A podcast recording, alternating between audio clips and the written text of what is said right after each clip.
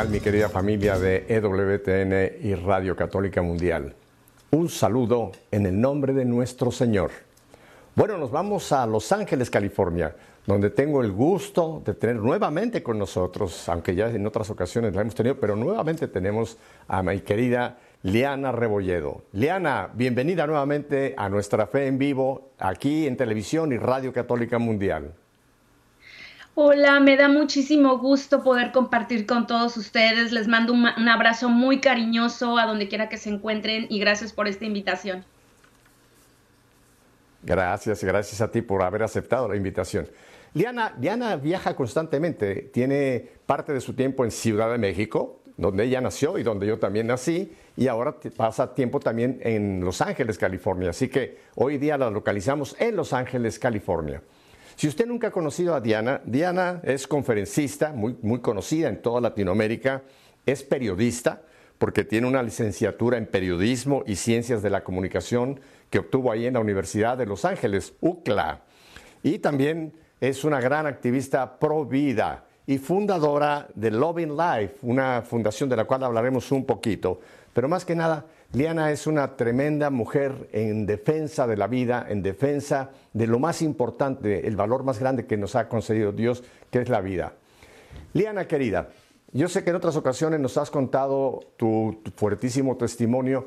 Yo te voy a pedir, porque siempre hay gente nueva que quizás está por primera vez conociéndote, que nos narres brevísimamente un poquito de tu infancia, de ese incidente que fue el que marcó tu vida, eh, para que la gente se entere por qué tú estás tan envuelta en la defensa de la vida y en defensa de la familia, Liana. Wow, bueno, les cuento un poquito. Eh, a los 12 años viví un secuestro y en este secuestro me hice mamá y, todos hubiesen pensado que la lógica es que una niña de 12 años que venía de un hogar disfuncional, violencia doméstica, debía abortar porque no tenía una madurez emocional, no tenía una preparación, ¿cómo vas a sostener a ese bebé? Sin embargo, el haber escuchado que había una personita, a mí, a mí me dicen, estás embarazada y lo primero que piensas es en una personita que está en tu vientre. Yo cuando supe que tenía mi bebé y sin saber si era niña, si era niño, nunca escuché, perdón, nunca vi un ultrasonido de, de mi bebé, pero sí escuché los latidos de su corazón yo me aferré a, mi bebé porque para mí ella se convirtió en la esperanza de vida que necesitaba después de haber vivido un secuestro por parte de dos personas en el que te violentan de la peor manera y que muchas personas te hacen creer que ya no vales nada, que se te acabó la vida, que te han arruinado, que quién te va a querer así. El saber que venía una personita era solamente mía, me dio la fuerza de salir adelante y haberla conocido, tenerla en mis brazos, sacas fuerza de...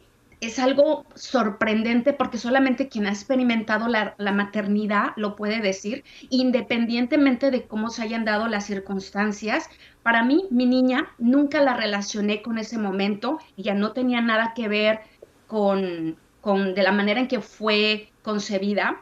Para mí su valor estaba en su esencia, en su, en su propio valor como ser humano y sobre todo que ella no tenía la culpa y que era una personita que me necesitaba y que yo la necesitaba, porque al tenerla sacas esa fuerza para decir, ya tengo por quién vivir. Y, así fue como se convirtió en mi hija, mi gran amiga, mi compañera de vida, se convirtió en, en esa se convirtió en, todo para mí y a ella le debo ser la persona que soy hoy. Estoy convencida que si yo hubiese abortado, hoy no estaría aquí.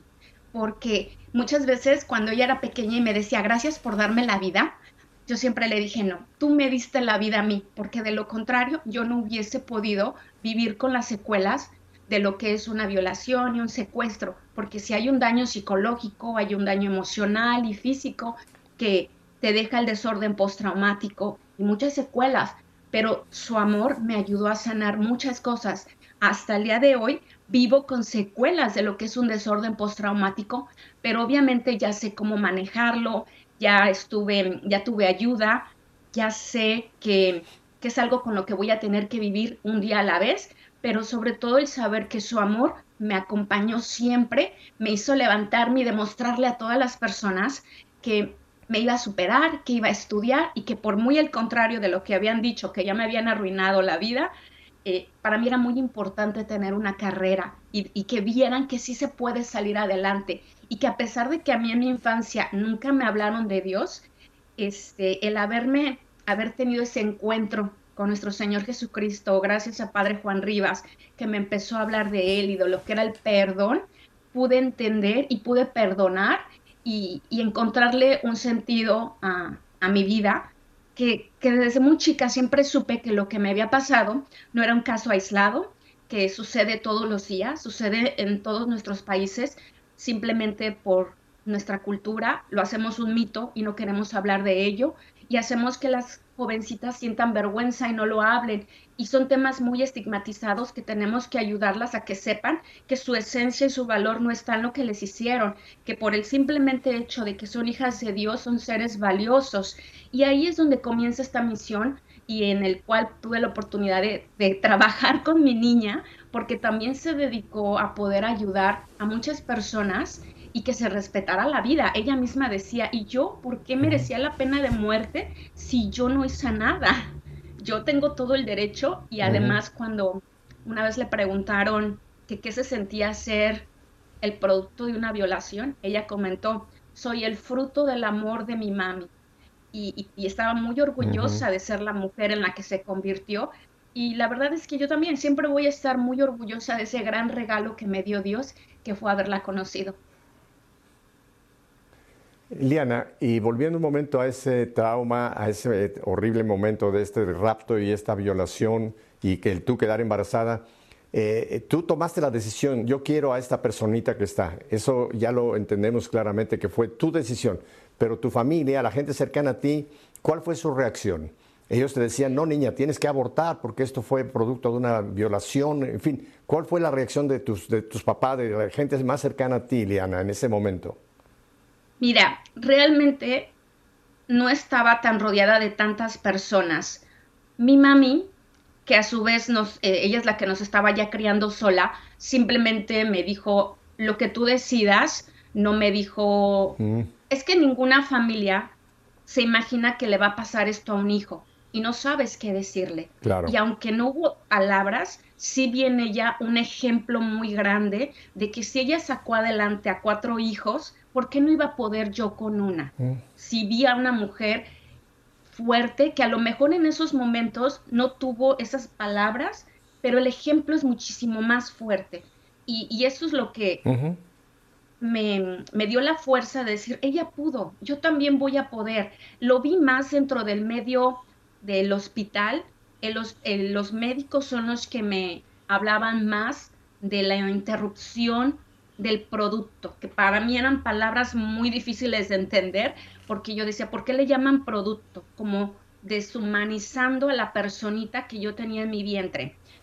Y por otra yo les decía, pero es que con abortar a mí no se me va a olvidar lo que me hicieron eso, sí, yo, y yo se lo pregunté al médico, si aborto o quedo desviolada, ya no voy a tener miedo de salir a la calle. Y él me dijo que no. Entonces no entendí por qué quería que abortara. Lo vi más por, el, por parte del, del hospital, donde hubo hasta cierta molestia porque yo dije, no, yo quiero a mi bebé. Que inclusive me dijo, pues no se va a lograr. Y, me dolió, me dolió pensar que no se fuera a lograr mi bebé. Y es increíble porque aunque no tienes una carita, aunque no lo puedes ver, sabes que existe y sabes que está dentro de ti. Y yo decía, tiene mi sangre y tiene mis genes, no me importa la otra parte, mi hija siempre fue mía solamente. Tú has trabajado ya por muchísimos años en eh, defensa de la vida, en Provida, Diana.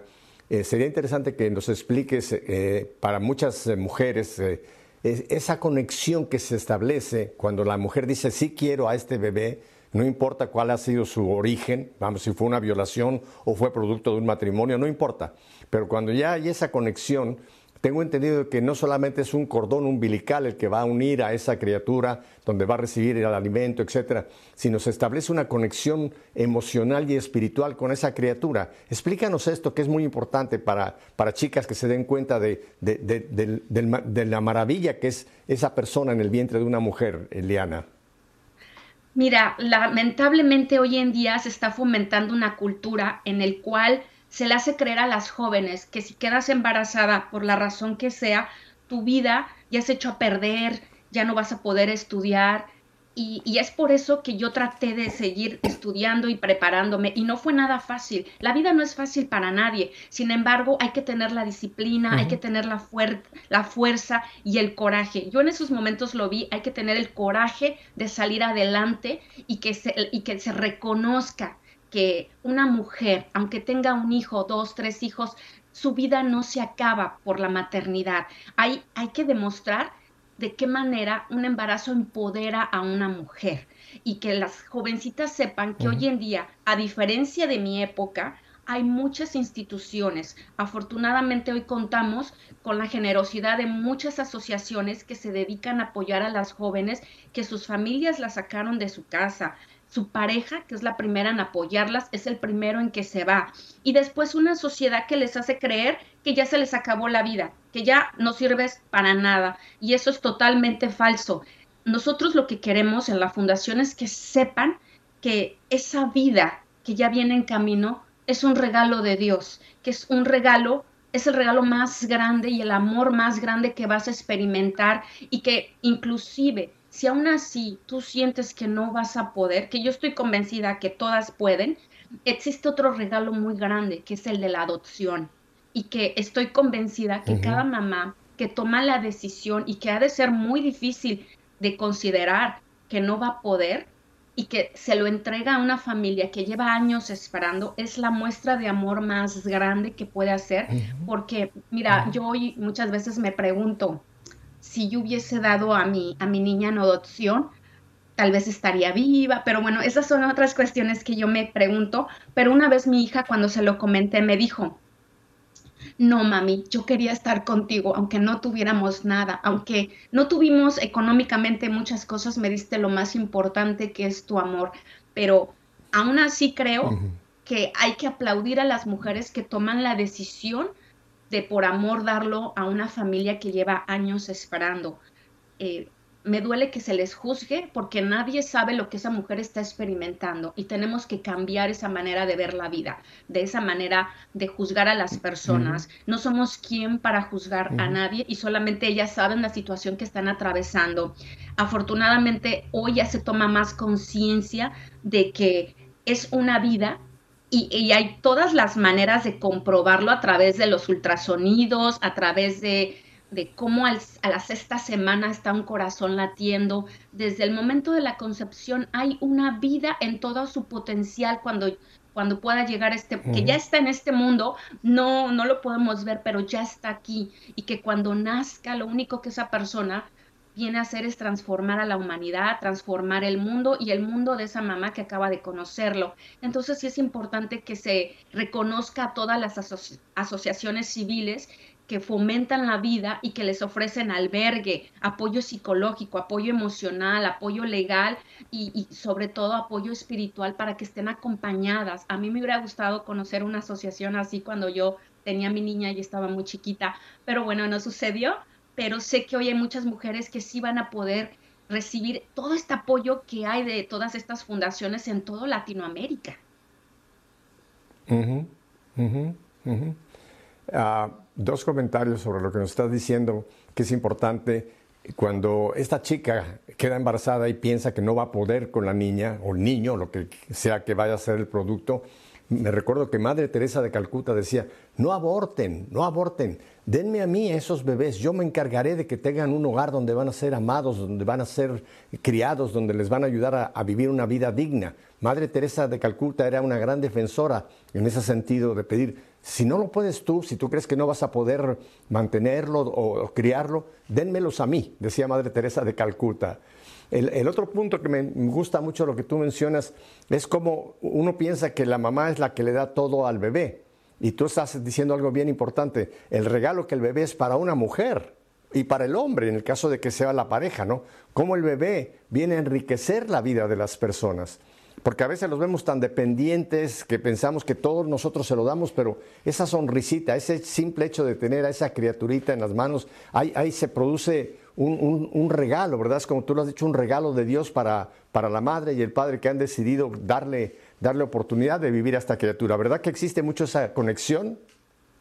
definitivamente ellos te dan la fuerza para seguir, el amor te da la fuerza, es la manera en que uno se desprende de total egoísmo para poder cuidar a esa personita que realmente dices, no, ellos son los que nos cuidan, ellos son los que nos dan esa fortaleza para levantarnos cada mañana. Mira, eh, yo a veces escucho mamás que dicen, es que la casa está tirada todo el día qué bueno que la casa esté tirada porque tienes lo más valioso. Mira, ninguna carrera, ningún éxito es mucho más importante que el amor de tus hijos. La verdad es que si me, dieras a escoger entre una carrera y una familia, yo me quedaba con una familia. Y, cuéntanos, Liana, ya una vez que has decidido que nazca Janet, ya que has decidido que va a ser tu compañía, que va a estar contigo, eh, eh, ¿cómo, dónde, eso, ¿Dónde tú te ubicabas en aquel momento? ¿Todavía en Ciudad de México? ¿Cómo es que tú empiezas entonces a, decir, yo tengo que abrirme también camino en la vida y decides pues, ir a, unos estudios, incluso a una carrera profesional? ¿Cómo fue esa etapa de, de caminar con Janet en todo lo que sería ya abrir un camino para ti y para ella? Entré a una escuela especial en una junior high que tenían una guardería y ahí al principio me la llevaba en su carriola y la podía dejar en una guardería y cada que terminábamos una clase yo podía irla a ver, cambiarle el pañalito, darle de comer y luego regresar a mi clase o a veces podíamos tenerlos a un lado de nosotras y tener la carriola y estarlos atendiendo mientras tienes la clase. Eh, mi manera de estudiar fue muy diferente a la de muchas personas porque tuve que hacer a veces sistemas abiertos porque tenía que trabajar no había un apoyo económico como tal, yo ya estaba en Los Ángeles y afortunadamente Estados Unidos es un país con un poder de adquisición y es un país con muchísimas oportunidades y estoy convencida que quien viene y realmente quiere luchar para tener una mejor vida lo puede hacer. Y empecé a trabajar en un restaurante al principio como cajera, después como mesera. Ya cuando tenía 16 años tomé la decisión de que no quería escuchar comentarios de pobrecita. Eh, ya no quería escuchar eso de, pues es mamá soltera, quién sabe a qué edad empezó y que te juzgan y piensan muchas cosas que, dices, bueno, en fin. Y que yo tampoco lo sacaba de, de, lo que, de los comentarios que dijeran la verdad, inclusive me tomó mucho tiempo poder hablarlo, tuve que tomar terapia y poder hablar de lo que me había sucedido. No fue fácil, no es fácil para ninguna mujer poder abrir su corazón y comentar algo tan, tan íntimo como experimentar un secuestro y lo que vivió dentro de él, pero después reconoces que tú no eres culpable y que no tienes por qué agachar la cabeza ni sentirte indigna. Y ahí es entonces donde decido meterme a estudiar ciencias de la comunicación y tuve la oportunidad de trabajar en varias radios seculares, trabajé en varios medios de comunicación, tanto farándula y después hice noticias, ya cuando empecé, según yo, a madurar, quise algo más serio y dejé lo que era la farándula para hacer noticias. Y ahí fue donde me empecé a preparar y, una cosa te va llevando a otra porque después me invitaron a trabajar en una fundación que apoyaba a familias que estuvieran atravesando alcoholismo y drogadicción.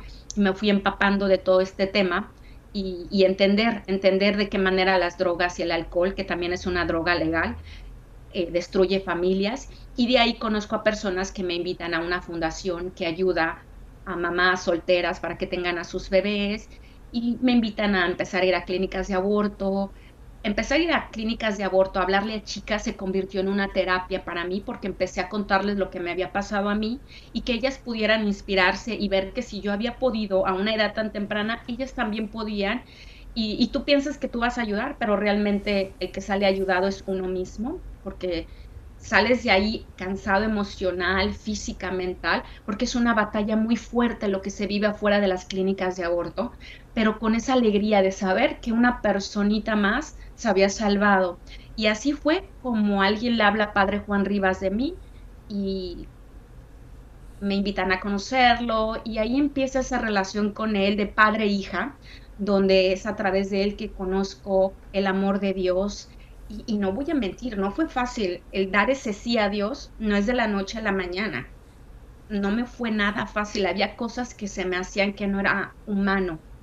Y después entiendes que todo lo que tiene que ver con Dios no es humano, son gracias de Dios que te da y que experimentas ese amor tan grande que yo, el amor más grande que yo había experimentado había sido el de mi hija.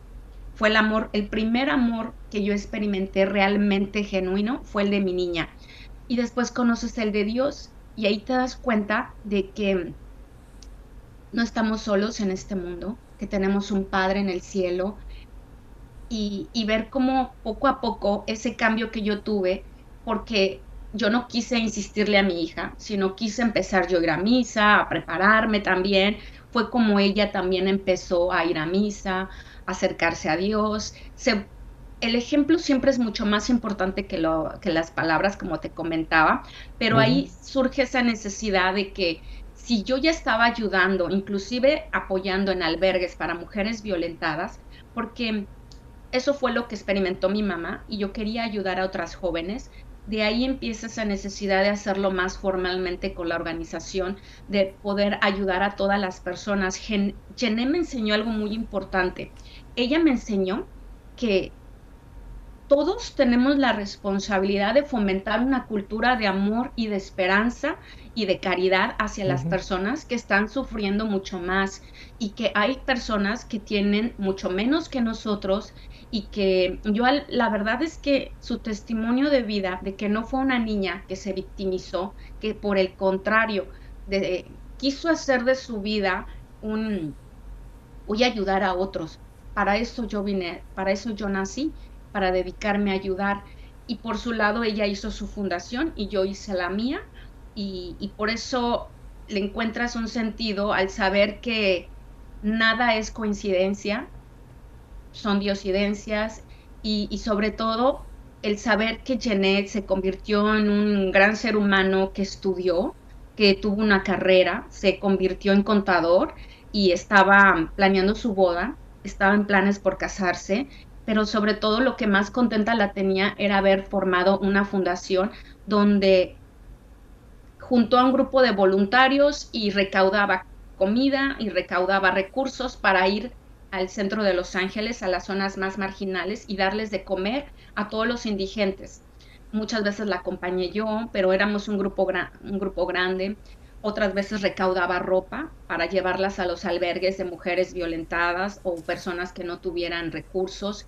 Y cada que también había algún desastre natural, llevar comida, llevar recursos, este, inclusive lo que más la llenaba a ella era colectar pañales, leche, todo lo que ropita para bebés, todo lo que tuviera que ver para llevárselos a las jovencitas y que supieran que había ayuda. Ella decía, nosotras no lo tuvimos, pero precisamente por eso yo quiero que otra mamá no se sienta sola y tenga lo más necesario. Entonces iba a diferentes fundaciones a llevar varias cajas y cajas de todo lo que había recaudado para, para mostrar que era necesario fomentar la caridad y que la gente viera que sí, que sí hay esperanza, que sí se puede, que hay gente que realmente no es que seamos santos, pero somos personas que estamos tratando, de tratando de hacer una diferencia en la vida de los demás. Eh, es, muy, es muy ilustrativo lo que nos estás presentando, cómo, cómo Janet realmente después fue un instrumento de amor para otras muchas mujeres. Eh, en situaciones diversas. Pero me gustó mucho un punto que tú mencionaste, eh, y es cómo esa, esa niña eh, en cierta forma te trajo sanación a ti. Te trajo sanación primero de experimentar el amor, como tú has dicho, ha sido el amor de mi vida, ¿no? Te trajo ese amor que más tarde se pudo convertir en un amor hacia Dios. Yo me preguntaba mientras tú hablabas, Liana, de una chica, y vamos a poner el caso tuyo, de 12 años que es violada, que queda embarazada y que decide que no quiere al bebé y aborta y que además va a quedar con el rencor porque va a quedar traumada, va a quedar con un rencor hacia quienes se produjeron ese acto tan abominable, ¿no? Entonces yo creo que la vida se destroza en otras formas mucho más, mucho más intensas si no permitimos, si no le damos oportunidad a Dios de que restaure. Dios puede escribir derecho en, renglones torcidos, como dice un refrán, ¿no? Entonces, ¿qué, dices tú de esas chicas que, abortan y que se quedan con el rencor porque fueron violadas? Tú has tratado muchos de estos casos y me parece que es una vida muy difícil, ¿verdad? De volver a, a regenerarse este tipo de personas que han ido por el camino equivocado. ¿No es así, Liana?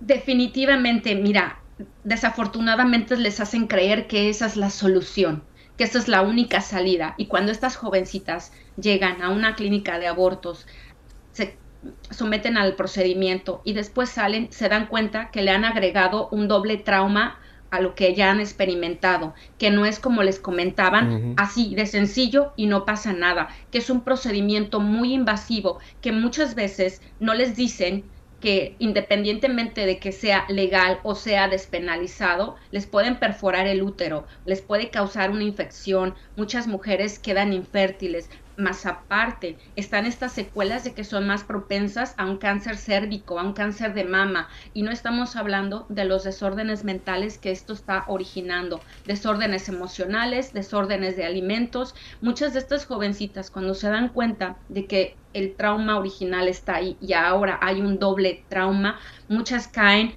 en drogas, alcoholismo, promiscuidad, prostitución, porque se han dado cuenta que no solucionaron nada. Y nosotros a través de la fundación queremos que sepan que si hay ayuda y que si hay un síndrome posaborto y que muchas jovencitas han llegado al suicidio, que me ha tocado consolar a muchas mamás porque sus nenas tomaron la decisión de que ya no podían seguir viviendo de la misma manera y, y la verdad es que es muy fuerte. Entonces tenemos que fomentar esa cultura de que un aborto no es la solución, un aborto no sana, por el contrario, te daña y es la peor tragedia que estamos experimentando ahora, porque muchas, muchas mujeres quedan lastimadas, pero ojo, una mujer no se embaraza sola, estamos olvidando la presencia del varón, que aquí es muy importante que se le dé al varón la responsabilidad que le corresponde. Es una responsabilidad compartida en el cual le hemos quitado todo el derecho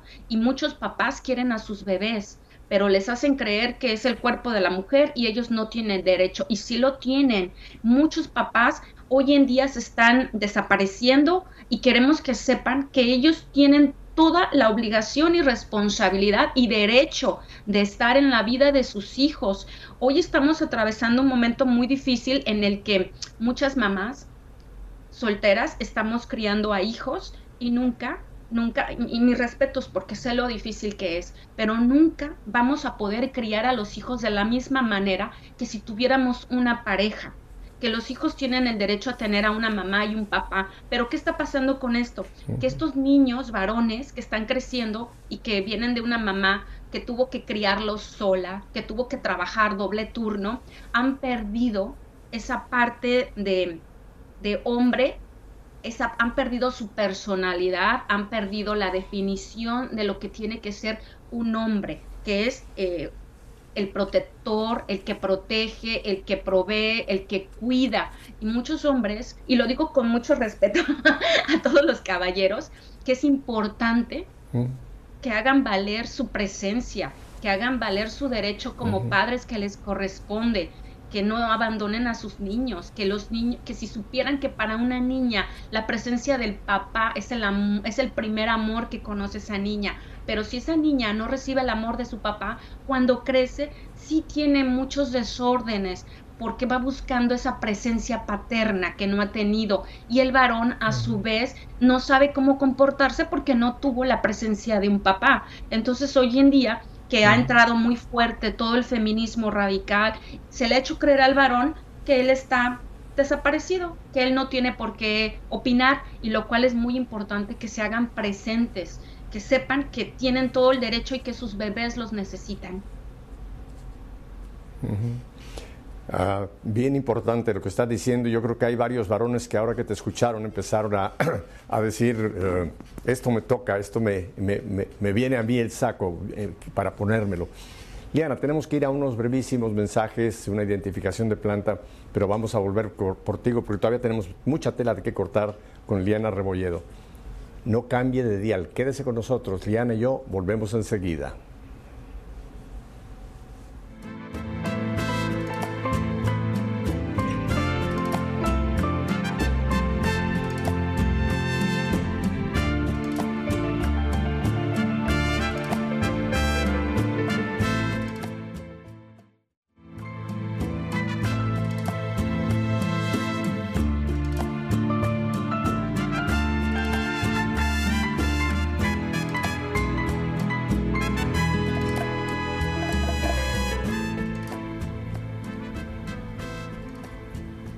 Seguimos con nuestra querida Liana Rebolledo en la ciudad de Los Ángeles por ahora, porque viaja mucho entre Los Ángeles y Ciudad de México. Liana, uh, Janet, ese es el nombre de tu, de tu chica, eh, hizo esta fundación que tú nos empezaste a describir, uh, que en inglés es In Love with Life, que sería en, amor, eh, en amor con la vida, amando la vida. ¿Cuál sería la traducción que más te gusta eh, para esta fundación que tú has continuado? Liana? Ella le puso enamorada de la vida porque así se sentía, que estaba enamorada, de, la, vida.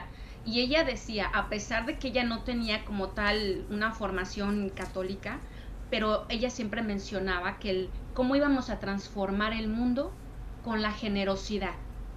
Después descubrí que había un, hay, hay un santo médico que él hablaba mucho de esta frase, ¿no? Que la manera en que vamos a transformar el mundo es por medio de la caridad. Y me llamó mucho la atención porque ella era una de las frases que comentaba mucho, que había mucha necesidad en el mundo de amar, de darnos, y así es como ella hablaba, que se sentía feliz, que para eso había nacido, y para ella esta fundación se volvió su vida, en el cual tuvo el apoyo de muchos voluntarios, en el cual recaudaban, y eh, hoy en día yo me dedico a darle seguimiento. No lo hemos podido hacer como lo hacía ella porque se vino la, esta contingencia sanitaria del COVID y ha sido un poquito difícil dar lo mismo que ella estaba haciendo. Sin embargo, en su honor sigo tratando, sigo tratando de hacer esa diferencia porque inclusive cuando muchas veces llegué a pensar que debía dedicarme a otra cosa, ella me decía, no mami, no dejes de hacer lo que estás haciendo, sigue sigue haciéndolo porque los jóvenes necesitan mucho apoyo.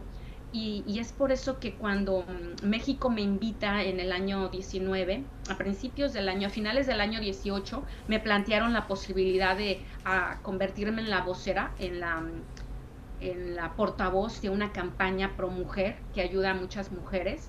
Me, me gustó mucho porque fue un gran regalo también para mí el poderme dedicar a ser la voz para muchas fundaciones que en México están apoyando a cientos de jóvenes, que es eh, la vida por delante.org, en el cual toda la República Mexicana se une de una manera histórica para poder llevar eh, a, ya sea a través de, todas las, de toda la República Mexicana, difundir que hay más de 500 instituciones que se dedican a apoyar a las jóvenes, ofreciéndoles lo que es albergue, lo que es asesoría legal, apoyo psicológico, inclusive si están pasando por problemas de drogadicción. Esta campaña era muy afín a todo lo que yo venía haciendo. Entonces poder ser la portavoz y que después me dijeran, pero también sería muy importante que vayas a las escuelas y que des estas pláticas. Entonces mi manera de seguir honrando a mi hija es a través de llevar las pláticas a diferentes escuelas y hacer un cambio de cultura que a pesar de que el aborto sea despenalizado, a pesar de que estamos pasando por una etapa de que ellos están pasando por una etapa de bullying, donde en la adolescencia atraviesan por abandono emocional, abandono físico, abandono espiritual, porque hay una gran necesidad económica no porque los papás no quieran estar en casa, pero hay que pagar la renta, hay que poner un techo, hay que poner abrigo y, hemos descuidado lo más importante que son nuestros jóvenes. Entonces ahí entra la parte donde yo voy a las escuelas a fomentar esta cultura de amor y respeto para que las jovencitas em, puedan esperar. El verdadero amor espera. Y es lo que tratamos de, de difundir. Lo he estado haciendo a través de vía Zoom ahorita por la pandemia, pero eso fue lo que mi hija me enseñó a través de su fundación también, a través de su testimonio de vida, de lo que, de todas esas pláticas que teníamos, de lo que quería hacer, de que iba a entrar a tomar una maestría y, pues ya estaba haciendo planes para su boda. se me ocurre, no sé, tú conoces mucho mejor el ambiente pro vida, sobre todo en México. Eh, me, encanta esto que tú dices, ir a las escuelas de las niñas para hablarles de, lo que significa el aborto, hablarles de la importancia de esperar a formar un hogar eh, legal y, sacramentalmente fuerte. Pero yo pienso una cosa, hay, hay fundaciones o grupos que, que se dediquen a hablarle a los hombres, porque el problema no es un problema de las chicas, es un problema de los dos sexos, ¿no? Y no sé si haya algún programa que se dedique a llegar a la juventud, sobre todo masculina, para hablarles también de lo que es la consecuencia que puede tener el que tengan sexo fuera del matrimonio, etcétera. ¿Existe esto? Te lo digo porque yo lo ignoro. No sé si tú tienes alguna idea eh, en esa línea, Liana. Sí, de hecho, en esta campaña, La vida por delante, no solamente le hablamos a las mujeres, a las jovencitas, sino también a los ah. varones, a los adolescentes, a los papás, a toda persona que quiera sumarse a hacer una diferencia. ¿Por qué? Porque esto, lo que te mencionaba hace ratito, una mujer no se embaraza sola, necesitamos involucrar al varón. Y claro que todos los jovencitos que llaman y que lo pueden hacer de manera confidencial, saben que van a encontrar ese apoyo que probablemente por circunstancias difíciles no han podido hacerlo con sus papás, pero también apoyamos a los papás cuando no saben qué hacer.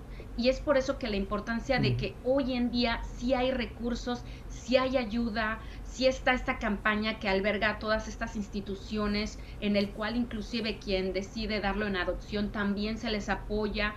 En el, muchas veces los papás son los primeros en sacar a las, a las hijas de su casa y ahí se les da albergue, pero sobre todo el, el hombre, los jovencitos van a tener con quién platicar y saber qué pueden hacer en un momento de muchas veces se toman decisiones por desesperación y por no tener la información y queremos que todas las personas tengan el derecho a la información de cuáles son las instituciones, cómo pueden entrar, es lavidapordelante.org y ahí está toda la información dependiendo el estado, dependiendo cuál sea la circunstancia que están atravesando y se les va a apoyar. Vamos a repetir esa dirección porque nos ve muchísima gente en México y quizá es la primera vez que oyen de esta, es La vida por delante, todo junto, ¿verdad? La vida por delante.org. ¿Es correcto, Liana, esta dirección? Es correcto. Ah, sí. Dame un segundo. No, me estoy confundiendo. La vida por delante.com. Ah, perfecto. Perfecto. Perdón, perdón. Y también estamos poniendo en pantalla la dirección tuya para la gente que quiera hacer contacto contigo, para preguntarte alguna guianza que pueden encontrar o en California o en México pero eso al final lo vamos a dar para las personas que nos siguen por radio, que no tienen la pantalla y no lo están pudiendo ver. Pero ahora vamos a volver un poquito a la fundación, a la otra fundación que tú iniciaste, Loving Life, eh, Vida Amorosa. ¿Esta fundación también, también eh, sigue existiendo o son paralelas con la fundación que fundió Janet? Amando la vida, amando la vida es donde yo me enfoco a dar estas pláticas. Amandolavida.org o lovinglife.org es donde yo me enfoco a las conferencias, a lo que son las pláticas a las escuelas, a lo que eh, dar consejería individual, grupal, poder ir a albergues también. Mi parte más es el, es el, es la, eh, es el acompañamiento en un momento de crisis también. Estoy certificada por el Departamento de Policía para atender a llamadas crisis cuando el 911 tiene una, una violación, violencia doméstica, seas tú quien les da contención a las mujeres en ese momento porque a veces hay una falta de sensibilidad al tocar estos temas y es importante que la mujer no sienta miedo, que se sienta acompañada, que se sienta protegida y hacerle saber cuáles son las leyes que la protegen y cómo podemos ayudarla a salir adelante de esta situación en el cual hoy en día ya hay más ya se habla muchísimo más acerca de la importancia de denunciar, de hablar, de, que lamentablemente con la contingencia sanitaria aumentó la violencia doméstica, aumentó el abuso sexual, tanto en niños como en adolescentes y en mujeres, y, para mí es muy importante que sepan que sí hay ayuda y que no están solos. Y aumentó algo que tú mencionaste también, que es otro flagelo, aumentó también el suicidio muchísimo. ¿Esta fundación Amando la Vida eh, opera solamente en los Estados Unidos o también tienen eh, eh, en México, Liana? Mira, como tal, no tengo la registración en México, sin embargo, de manera personal, que, es como lo hago, cuando me, invitan a, a, las cárceles, a los albergues, o te llama alguien y te dice que está pasando una crisis, vamos, la atendemos y se le canaliza también al apoyo que necesite. Esto lo haces más independientemente si está la fundación aquí o en, o en Latinoamérica, sino de manera personal para que puedan buscar ese apoyo que necesitan. Lo importante es que aquí las personas sepan que ya hay ayuda, que hay todo tipo de ayuda, que no están solos, que hoy en día se tiene que hablar de los desórdenes mentales, que sí han aumentado el porcentaje de suicidios y el cual es un tema también muy estigmatizado, que tenemos que darle apoyo porque es como un doble duelo por la, por la tragedia y que se tiene que tratar con mucho respeto. Y es por eso que hoy en día también me he estado especializando lo que es en acompañamiento de duelo y lo que es tanatología porque el mundo está de duelo. Con el COVID ha habido muchas pérdidas, pero lo más importante es que sepan que, claro, la vida es muy difícil, vivirla con la ausencia de ese ser amado.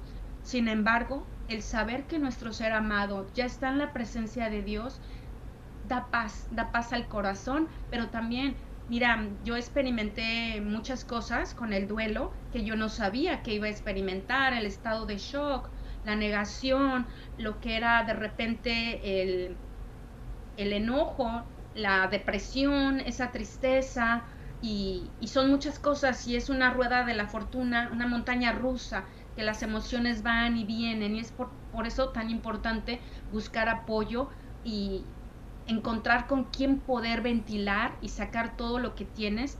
Y afortunadamente ya hoy en día se habla más de estos temas de lo que es el acompañamiento de duelo, la tanatología, para que las personas puedan encontrar ese soporte emocional que necesitan. Sin embargo, estoy convencida que el consuelo no nos lo van a dar las personas, el consuelo va a venir de nuestro Señor Jesucristo. Él es el único que realmente le va a dar ese consuelo a tu corazón, es el único que te va a acompañar cuando todos se van y todos vuelven a sus actividades y tú te quedas solo. El que va a estar ahí realmente es nuestro Señor Jesucristo. Uno como ser humano solamente puede ofrecer sus brazos, sus hombros para que lloren y ese abrazo para que sepan que no están solos, porque palabras no hay para consolar un corazón roto. Liana, tú eres eh, nacida en Ciudad de México, yo también, y en Ciudad de México Dios nos dio el regalo para todo el mundo, no solamente para los mexicanos, de una Virgen, la Virgen de Guadalupe, que es la única de las apariciones marianas reconocidas que está embarazada. Hay gente que no se ha dado cuenta o nunca han llegado a esa conclusión y es, es, obvio, siempre que se da la explicación de la imagen, se le dice que esa es una jovencita embarazada, la Virgen de Guadalupe.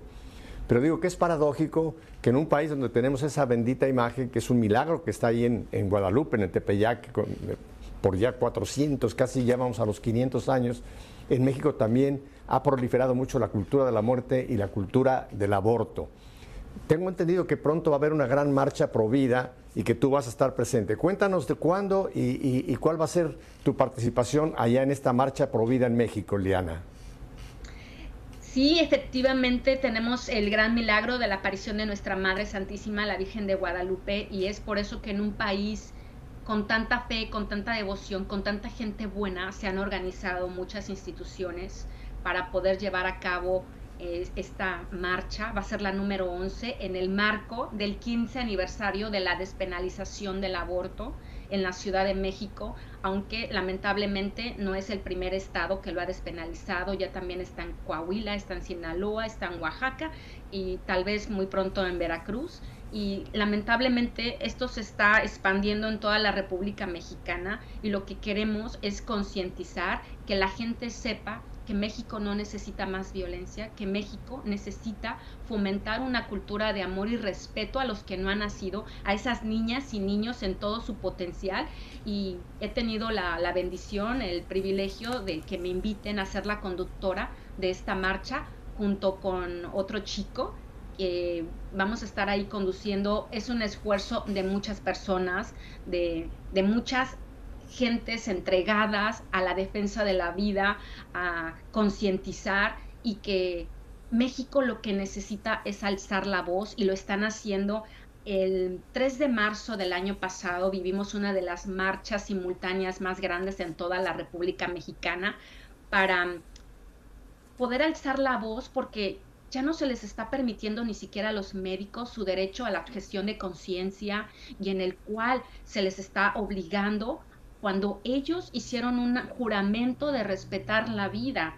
Y, tenemos que hacer conciencia a la Corte Suprema de que son médicos y que la solución en el país no es fomentar más violencia con el aborto, sino lo que queremos es que todos hagamos una diferencia. Muchas veces dicen, ah, sí, va mucha gente, pues que sigan yendo a marchar, pero entre más personas lo hagamos, se va a hacer una diferencia entre más salgamos de nuestra zona de confort y no nos quedemos en casa, sino que salgamos.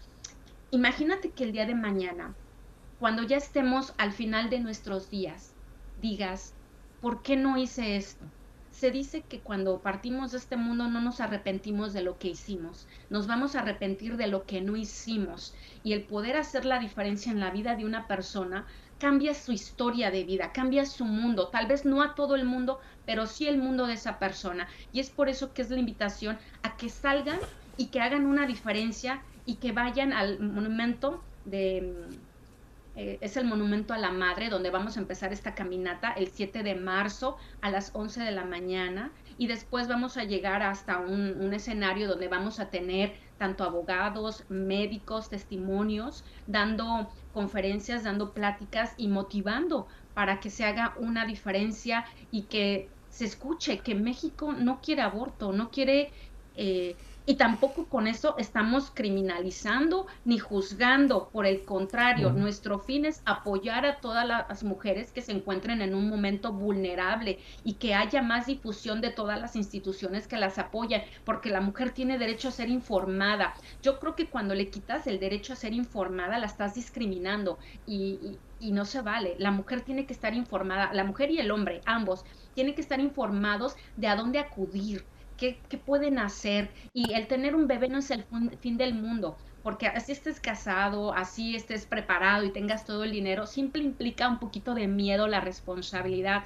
Pero mira, es algo con lo que se aprende a vivir, es algo que con, la, con el día a día, sobre la marcha. No es que todos como padres tengamos un instructivo y sepamos qué vamos a hacer, sino que también es un aprendizaje de día a día. Lo importante es desprendernos de esa zona de, de ese egoísmo que te hacen creer que hoy si tienes hijos estorban, por el contrario, eh, yo lo que quiero es que muchas mujeres mexicanas sepan que no están solas y que van a poder salir adelante y es por eso que queremos que otras mujeres que en este momento estén tristes y no saben qué hacer sepan que sí hay esperanza y por eso la invitación a esta gran marcha que se estará llevando a cabo el 7 de mayo.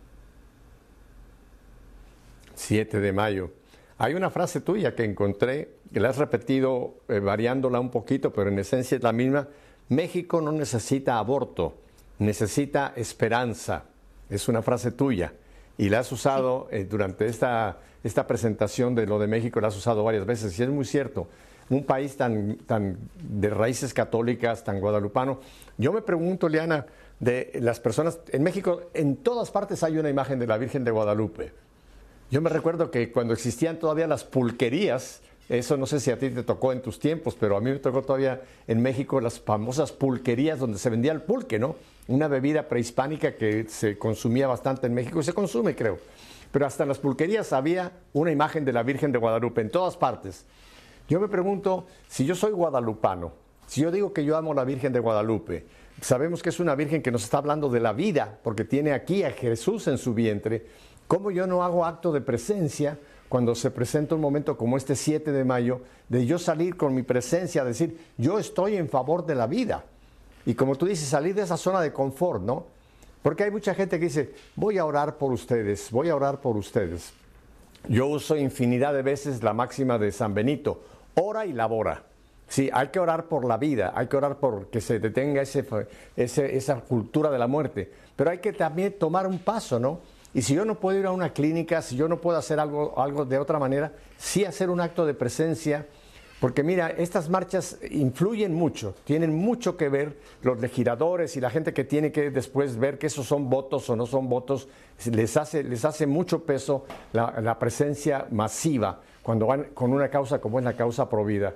Así que yo invito a todos los mexicanos y a quienes estén en México ese 7 de mayo, ¿verdad? ¿Es la fecha correcta, Liana? Sí, el 7 de mayo hagamos una diferencia. No permitamos que la gente se siga quitando esa parte humana. Y sí, efectivamente, necesitamos en México amor, esperanza, fe y no aborto. Fíjate qué interesante, porque en México tú lo sabes perfectamente que un día que es casi como fiesta nacional es el 10 de mayo el 10 de mayo, el Día de la Madre, ¿no? Así que esta marcha está muy cerquita del Día de la Madre. Así que yo les digo, si tú vas a celebrar a tu mamá, porque tu mamá te tuvo a ti, oye, celebra y vea esta marcha para que las que están pensando en no permitirle lo que sí te permitió a ti tu mamá, puedan permitirlo a esos bebés que quizá pueden estar. Porque hoy día, Liana, el lugar más peligroso para un bebé es el vientre de una mujer. Así que tenemos que luchar muchísimo porque realmente la vida siga triunfando y derrocar a esa cultura demoníaca de la muerte. Liana, me quedan unos cuatro minutitos. Tengo entendido de que estás pensando o estás trabajando en eh, producir un libro. ¿Es correcto esto?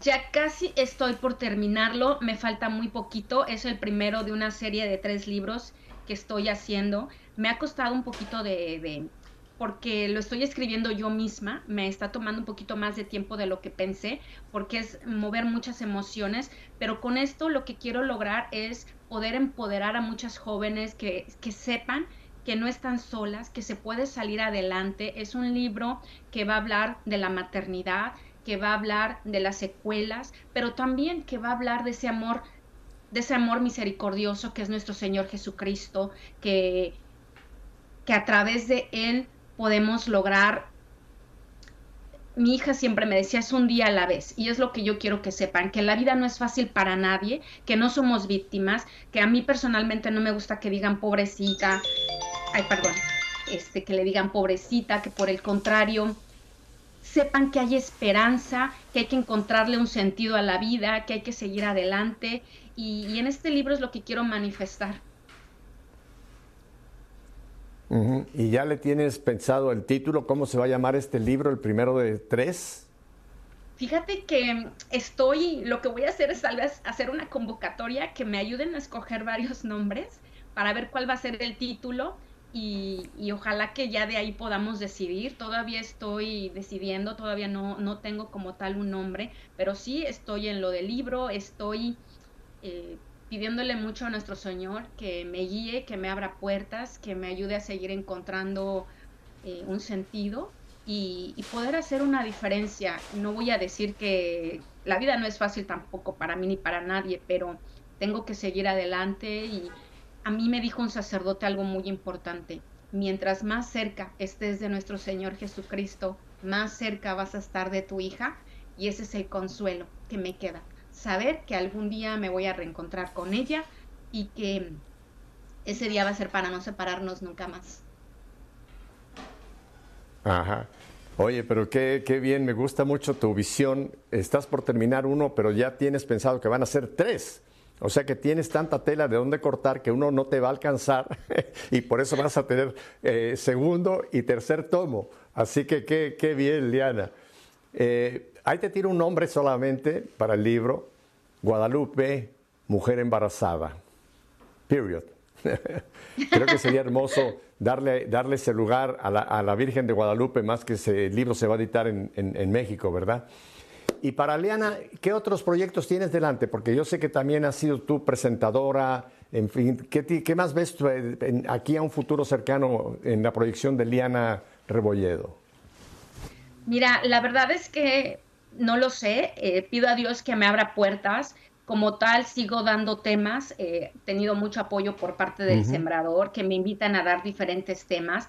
Me especializo en varios temas, el cual este, espero poder seguir viajando, seguir llevando esa esperanza de nuestra Madre Santísima, poder seguir yendo a cárceles, albergues. Espero que ya esta, este virus pase pronto y que podamos aprender a vivir con esta nueva normalidad. La verdad es que me gustaría casarme, ¿por qué no? Me gustaría conocer a alguien, me gustaría tener una familia y si está dentro de mis posibilidades, si es algo que Dios tiene para mí, que la Virgen Santísima tiene para mí, volver a ser mamá. Y si no, mira, lo que Dios quiera para mí es bienvenido. Vamos a orar por si el Señor tiene un San José, te lo muestre pronto. Liana, no te digo adiós porque contigo siempre es importante mantenernos en comunicación. Así que te doy muchísimas gracias por habernos abierto tu corazón, contarnos de tu vida, de cómo se ha proyectado todo a partir de ese momento tan nefasto, pero que ha traído tanta bendición a tanta gente. Así que no te digo adiós, Liana. Te digo hasta un próximo programa. Cuando pase esta marcha vamos a volver a tenerte con nosotros. Muchísimas gracias, Liana. Y a ustedes espero que, como a mí, les haya realmente tocado mucho esta vida tan hermosa, la de Liana Rebolledo y esta chica que está esperándola en el cielo, Janet. Así que si Dios nos concede una semana más de vida, volveremos el próximo lunes para seguir haciendo lo que hemos hablado, que nuestra fe sea una fe en vivo. Hasta la próxima semana, que Dios me los bendiga.